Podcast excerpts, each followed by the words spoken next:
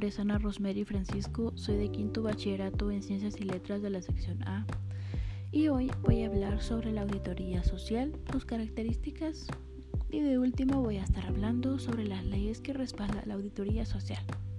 Bueno, primero que nada, ¿qué es la auditoría social? Em, la auditoría social es una serie de prácticas de la participación ciudadana para el control de las obras públicas para que todo sea el bien común. Y bueno, ¿cuáles son sus principales características de la auditoría social? Em, esto implica un proceso de vigilancia, monitoreo y evaluación, tanto como cualitativo y cuantitativo, que realiza la ciudadanía sobre la gestión pública y sobre las acciones hacia la colectividad de entes privados que utilizan recursos públicos.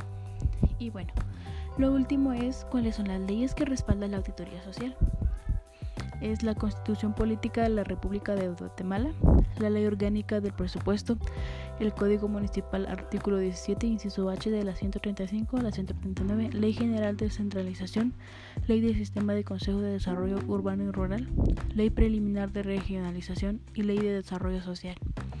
Esto ha sido todo, muchas gracias.